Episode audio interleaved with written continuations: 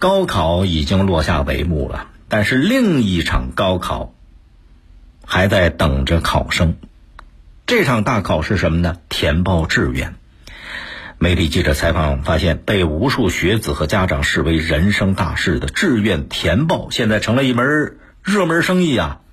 少则几百，多则上万、几万的一对一服务，还有几分钟自动生成志愿。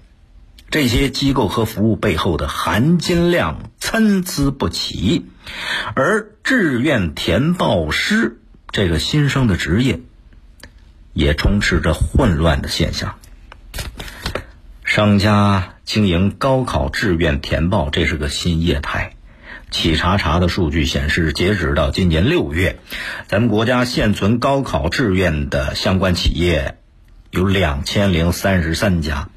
绝大多数相关企业都成立在五年之内，五年之内，在二零一三年之前，相关企业的年度注册数量只是个位数。到了二零二一年，全年新增七百八十八家，同比增长百分之四十五点九三。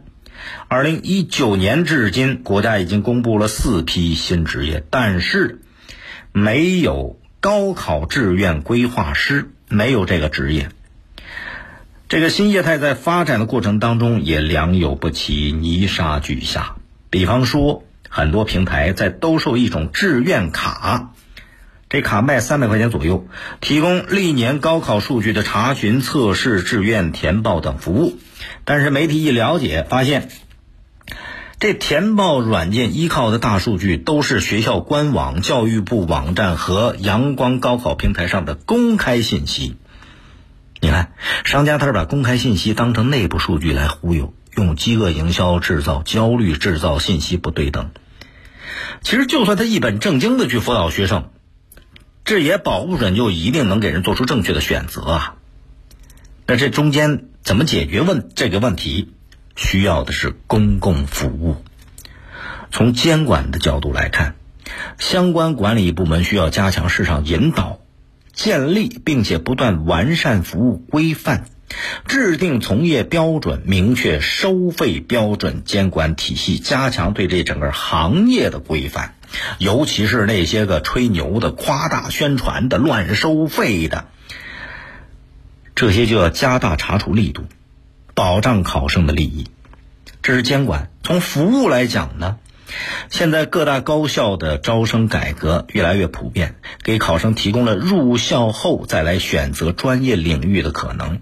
同时呢，有一些中学也加强了学校老师对孩子填报志愿的指导服务。媒体也在做这方面的工作嘛，但是这还不够。为什么？覆盖面比较少，也比较碎片化。志愿填报啊，这个需求。关系到学生的利益、高校的利益，其实再说大了，这是和国家利益紧密相连的，不能过度依赖市场。它得像政府各个部门在高考期间给大家提供保障、提供公共服务一样，相关部门也要在学生填报志愿这方面有更多的服务来补充。啊，你像教育部门发放报考指南，不能只满足于数据的简单披露。要有各部门信息共享，通过大数据计算做好信息整合工作，并且要更便捷的向公众公布这些消息，这比商家整理的那些靠谱的多了。再进一步讲，相关部门要联合发布每年一次的国家版和地方版的人才需求预测白皮书。这什么意思？就告诉大伙五年内或者十年内。啊，哪些就业的新动向？有这么一个简单的预测，让学生从高一选科开始就考虑到未来，哎，我要走哪条路？这个专业的发展方向，是不是？关注各校的招生录取要求，这样学生从上高中他就有更多的主动权了。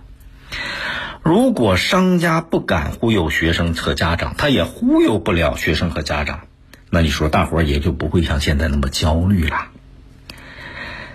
更多内容，请下载荔枝新闻和我苏客户端。你也可以关注江苏新闻广播的官方微博、微信。更多广播节目、优选音视频和大蓝鲸商城，请登录大蓝鲸 APP。